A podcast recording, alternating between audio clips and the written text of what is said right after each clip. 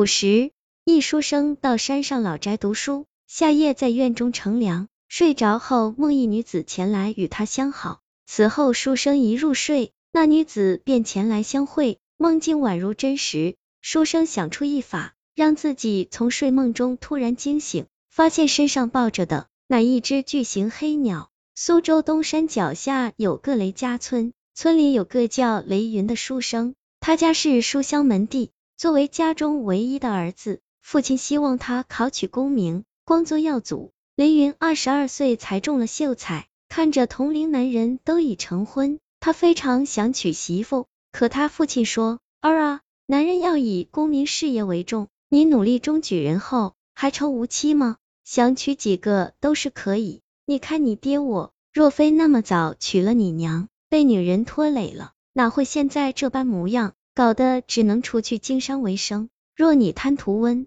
柔，必耽误学业，你这辈子就和我一样完蛋了。在村后的东山上，雷家一处古老的宅院，一般都空着没人住。雷夫让下人去将那院子收拾了，让儿子一个人住进去读书，每天让人给他送饭菜过去。雷云也知道父亲的一番苦心，也只有同意。炎热之下，这晚雷云在屋中热得难受，怎么也静不下心看书。他拿出一床竹席，铺在院中的青石板上，躺身看着月亮。阵阵夜风吹来，实在万分爽快。雷云不知不觉就睡着了。半夜，雷云睡得迷糊之时，突然感觉有一女子趴在他身上，那女子紧紧抱着他，对他上下其手。雷云本就很想娶媳妇，哪还经得起挑逗，便与他相互拥抱，翻滚着成了好事。早上醒来，雷云睁眼一看，哪有什么女子，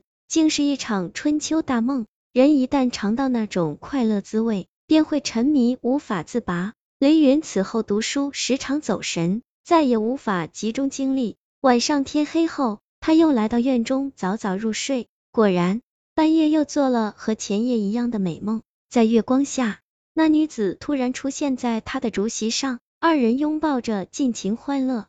从此之后，雷云每天晚上都睡到院子地上，夜夜也都梦着女子前来相会。他乐此不疲，不愿回屋中睡觉。每次的梦境都和真的一样，但早晨醒来，却一切成为泡影，让他无比失落。雷云在梦中称呼女子为娘子，对她痴情不已。可女子虽很温柔，却不说一句话。雷云心想，应该是梦中的缘故，他可能听不见。这天，雷云灵机一动，如果自己半夜从睡梦中突然醒来，会不会梦想成真，见到梦中的美娘子呢？这天晚上，他往席子上撒了一把豌豆，再铺上薄薄的床单，自己睡在床单中间。这样若一翻身，身子必然被顶痛，那就可以从梦中醒来。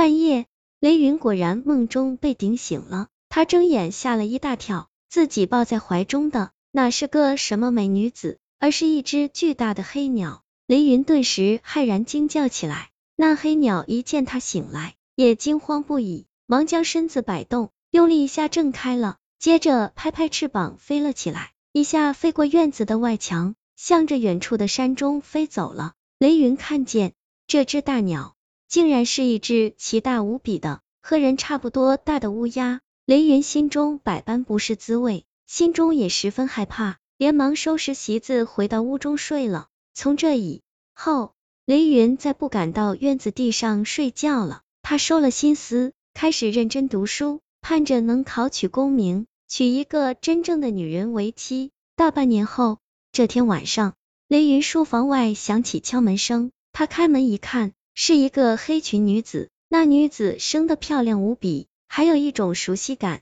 但却并不认识她。女子怀中赫然抱着一个粉嘟嘟的婴儿，那孩子瞪大眼睛看着雷云，咧嘴而笑。雷云吃惊，忙问女子是何人。找上门来有何事？黑裙女子看着他，神色黯然的说：“夫君，我俩以前夜夜欢好，现今大半年不见，我已为你生下孩儿，你却不认我了吗？”雷云一听此言，想起了去年夏天的温柔之梦，想起了梦中的温柔娘子，但想到她可能是乌鸦精，一时又不敢吭声。女子说：“夫君，我的确是乌鸦精，我是一只仙鸦，因为个子大，别的乌鸦都无法与我配合。我开启灵智后，与人类也没有什么差别。想着公子是读书人，便来与你做了夫妻，生米成了熟饭。如今儿子都有了，你要嫌弃我吗？”那女子看着就要哭了，雷云心中一软，忙将她让进了屋中。